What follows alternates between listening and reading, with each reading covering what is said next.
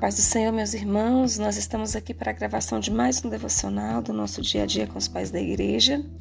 E o título de hoje é Doação Altruística de Lactância, com fundamento no Evangelho de Lucas, capítulo 14, versículo 13 e 14, que diz: Antes, ao dares um banquete, convida os pobres, os aleijados, os coxos e os cegos, e serás bem-aventurado pelo fato de não terem eles com que recompensar-te. Leamos. A maior vantagem das riquezas não é usá-las para o prazer específico ou um indivíduo, e sim para o bem-estar de muitas pessoas. Elas não são para a satisfação imediata de alguém, e sim para a justiça que nunca termina.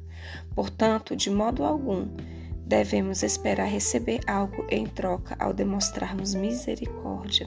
Precisamos esperar que a recompensa por tal dever venha unicamente de Deus.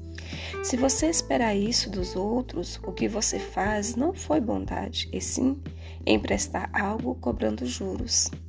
Quem age para o seu próprio bem e não pelo dos outros, não merece ser recompensado.